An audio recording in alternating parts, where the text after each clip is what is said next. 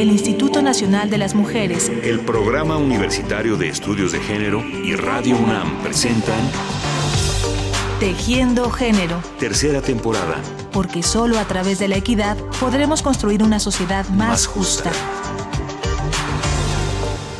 Bueno, para mí el sexo es una de las bases más importantes o uno de los cimientos de la persona humana, ¿no? de cualquier persona.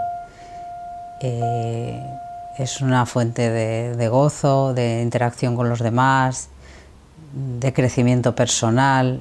Para mí es todo eso y nada más y nada menos ¿no? que eso. Esta voz que acabamos de escuchar, estas palabras inteligentes y luminosas con las que abrimos nuestro programa de hoy, pertenecen a Merche, una mujer invidente que participó en el documental español Yes We Fuck, que narra las experiencias de varias personas con diversidad funcional en relación al sexo. Este será nuestro tema de hoy, Yes We Fuck, un proyecto con un nombre en inglés muy directo y de muy sencilla traducción coloquial. Sí, follamos. Sería en español de España. Sí, cogemos. Sería en español de México. El título es un, digamos, es un juego de palabras que mm, utiliza el eslogan de la campaña de Obama cuando ganó las primeras elecciones, el Yes We Can. Eh, bueno, simplemente es un, ese juego de, palabras y el enunciado, que es como muy directo, pues tiene que ver con la necesidad de, de romper esa imagen asexual de las personas con diversidad funcional. Luego ya podemos hablar de cómo es esa sexualidad y o como queremos que sea, pero lo primero, sobre todo, que, que pretendíamos era romper con, eh, digamos, con ese, con ese estigma, con, con, ese mito de la sexualidad, ¿no? de que las personas con diversidad funcional son seres asexuales o con poco interés por el tema o, o sin ese tipo de, de eh, necesidades o de, o de deseos. Soy Antonio Centeno, codirector del documental Fac, y bueno, pues llevo este interés por la sexualidad y la diversidad funcional desde el movimiento de vida independiente, desde el activismo en este movimiento social.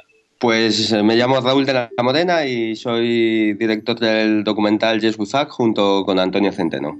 Antonio Centeno y Raúl de la Morena son nuestros invitados en este programa. Ellos son los directores del documental Yes We Fuck que se estrenó en el Museo Reina Sofía de Madrid en el mes de abril de 2015 y que ya se ha visto también en México en algunos circuitos culturales. En él se aborda el tema de la sexualidad de las personas con diversidad funcional, a quienes a veces se llama desatinadamente discapacitados o discapacitadas. Es una película que rompe con todos los estereotipos y que está tejida en torno a seis historias reales, en las que lo más importante es la reflexión sobre el cuerpo y el placer, sobre la independencia y la autonomía, y también sobre la imaginación y la necesidad de romper mitos absurdos.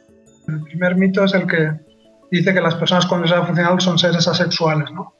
Y que la sociedad tenía un, un punto de vista de la diversidad funcional, de la discapacidad, un poco desde el ámbito médico, desde el ámbito infantilizando a las personas. Bueno, queríamos cambiar esta visión ¿no? y, y creíamos que, que el sexo era una buena herramienta.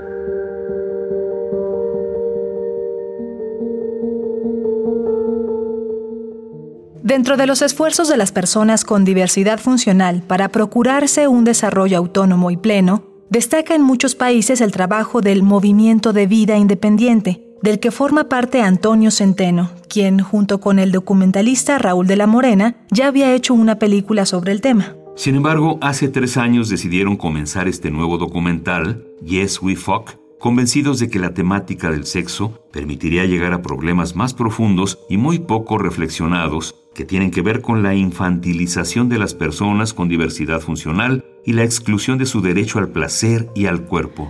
Porque cuando se reivindica el cuerpo para ser productivo, ¿no? en el sentido de estudiar o trabajar, o más o menos, las instituciones suelen ser más o menos comprensivas y apoyar ese tipo de, demanda, ¿no? Con lo cual, en realidad, es un tipo de demanda que no cuestiona las bases sociales, culturales sobre las que se mueve todo el entramado alrededor de la diversidad funcional, ¿no?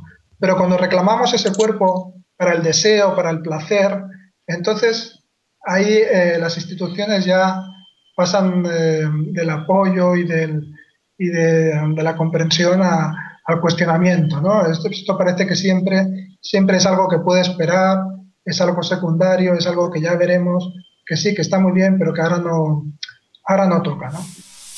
Las propias personas con diversidad funcional aprendemos a, a ocultar esa necesidad, ese deseo, esa aspiración vital. ¿no? Aprendemos a ocultarla porque sabemos que no es bien recibida, porque es vista, es vivida como, como un problema. ¿no?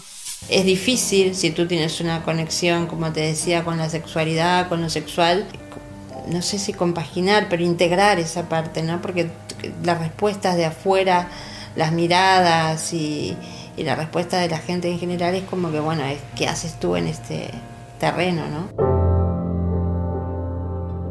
Escuchábamos en otro fragmento del documental Yes We Fuck la voz de Miriam, una mujer que vive en silla de ruedas y que tiene una bella relación erótica con Pame, un hombre proveniente de la India. Sin embargo, una relación como la que viven Pame y Miriam no es lo más común, porque los mandatos de género en torno a la sexualidad de las mujeres se potencian en el caso de aquellas que viven con diversidad funcional. La diferencia que ya existe en, general, en la población en general, no es que se sume, sino que el efecto se multiplica. Las mujeres con diversidad funcional han sido aún mucho más machacadas en el sentido de em, hacerles saber que su cuerpo no es deseable, porque su cuerpo no es reproductivo, porque no pueden hacerse cargo, porque todo, toda la cuestión sexual les queda apartada, porque como tampoco puede ir ligada a la parte reproductiva, pues es algo de lo que deben, de lo que deben olvidarse. ¿no?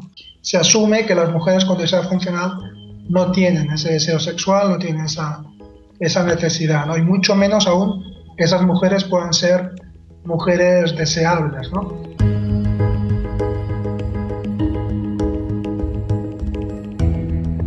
El tema del deseo es algo sutil y complejo, algo íntimo y diverso que la sociedad se ha empeñado en presentar de una manera única, limitante. ¿Qué es lo que hace sexy algo? la forma de las tetas, del culo, de la cara, del cuerpo, si está sentado, si está acostado. Personalmente a mí, y creo que la mayoría de gente, nos erotizan cosas que tal vez no podemos definir exactamente.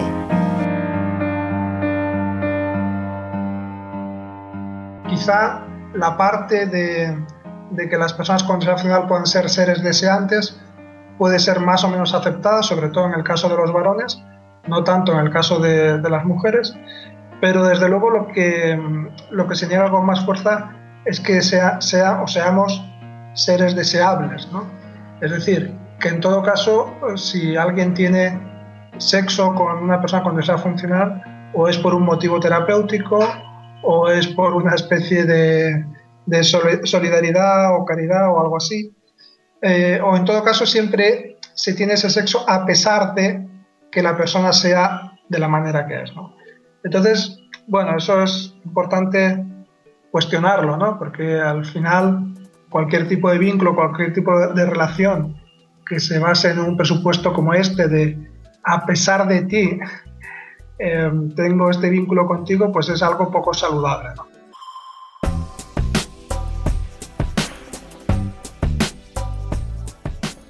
El documental Yes We Fuck es realmente inquietante. Nos lleva a revisitar con ojos de sorpresa y de respeto el mundo íntimo de las personas con diversidad funcional y nos permite identificar la manera en la que se lesiona su derecho a dos de los aspectos más importantes de la vida, el placer y la cercanía. Primero, por supuesto, pues el propio derecho a, tener una vida sexual em, libre y rica y plena, ¿no?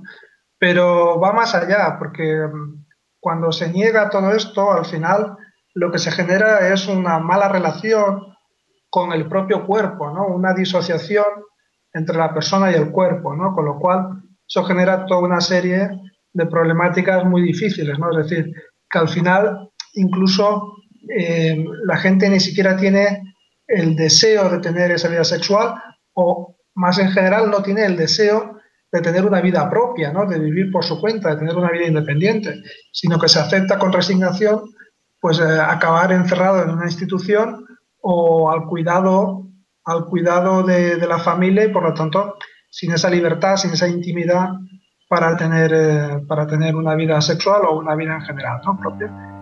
Gozo, me atrevo, no tengo miedo. El documental también se acerca un poco a esa realidad, sobre todo en el caso de las personas con diversidad intelectual, que es cuando las familias, digamos, tienen más, más peso a la hora de, de tomar decisiones sobre estas cuestiones. Y creo que en la historia que tenemos se ve muy claro pues ese contraste, ¿no? Es, es muy potente ver el contraste, como las familias siguen ancladas en, en referirse a esta cuestión como una fuente de problemas, como algo que tienen que resolver, como algo potencialmente peligroso, pues por los embarazos, por las enfermedades, por el abuso, etcétera. Mientras que cuando los que hablan son las propias personas con diversidad intelectual, cuando hablan directamente, nos hablan de placer, de deseo, de juego, de orgasmos, de, en fin, es, um, es un contraste que, que, nos señala que desde luego hay, hay mucho terreno que recorrer en el trabajo con las familias. Mira, el placer es increíble. Hasta que, hasta, hasta que llegue hasta el orgasmo y estar ahí, placer, placer y placer. Bueno, yo, creo que, es importante que todos y todas tengamos una vida sexual libre. No creo que, o muy pocas personas son capaces de tener una sexualidad libre, ya que desde pequeño nos, eh, imponen un, una serie de prácticas y condicionantes y a las personas con diversidad funcional, pues todo esto que, que pasa a las personas que no tienen diversidad funcional, pues aumenta en, eh, de manera exponencial. Hay que tener imaginación para, para follar, ¿no? Y la mayoría de la gente, pues, le han dicho que follar es esto y, y no, igual muchas veces pues eh, no sienten mucho placer, pero siguen, no, no, piensan que igual hay otras maneras de hacerlo. ¿no? Desear y ser deseado. Relacionarse con placer y alegría con el cuerpo propio y con el de otros y otras. Experimentar. Imaginar. Esas son las bases de una buena relación con la sexualidad. Una relación que habla de independencia y de libertad y que estamos muy lejos de tener en nuestras sociedades, independientemente de que seamos personas con diversidad funcional o no. Por eso, resulta especialmente motivante en el documental Yes We Fuck ver en pantalla a hombres y mujeres que desde la diversidad funcional han encontrado maneras imaginativas de no verse limitados. Bueno, para, mí, por ejemplo, el, documental Yes We me ha, me ha posicionado como, como que el cuerpo como eje de lucha, ¿no?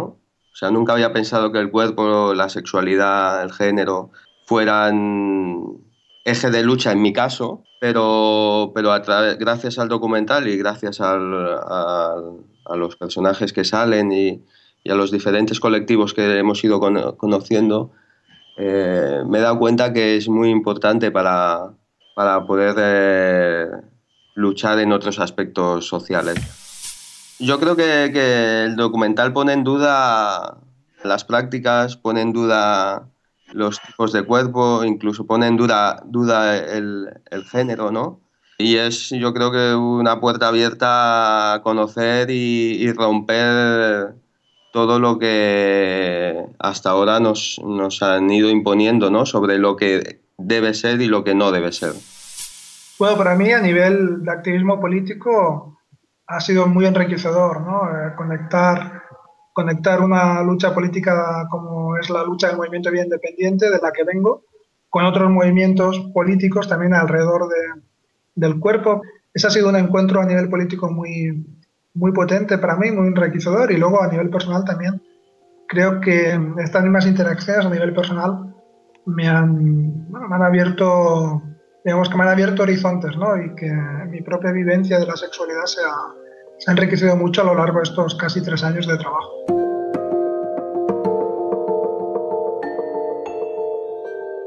El cuerpo como un espacio de lucha política, como un ámbito de creatividad, como la ruta hacia una vida más libre para todos y todas. Agradecemos a Antonio Centeno y a Raúl de la Morena esta conversación y sobre todo les agradecemos que hayan hecho el documental Yes We Fuck y que perseveren en la difusión y en el diálogo. Les invitamos a que busquen más información en su blog yeswefuck.org y a que estén pendientes porque el documental muy pronto se exhibirá en México nuevamente. Amigas y amigos, muchas gracias por su atención y hasta la próxima. Entonces, bueno, yo creo que tenemos un punto de partida muy duro, muy difícil, pero al mismo tiempo también mm, pues, muy interesante porque hay un gran, un gran potencial político de, de cuestionar muchas cosas importantes a partir de ahí. El Instituto Nacional de las Mujeres, el Programa Universitario de Estudios de Género y Radio UNAM presentaron Tejiendo Género. Tercera temporada. Porque solo a través de la equidad podremos construir una sociedad más, justa.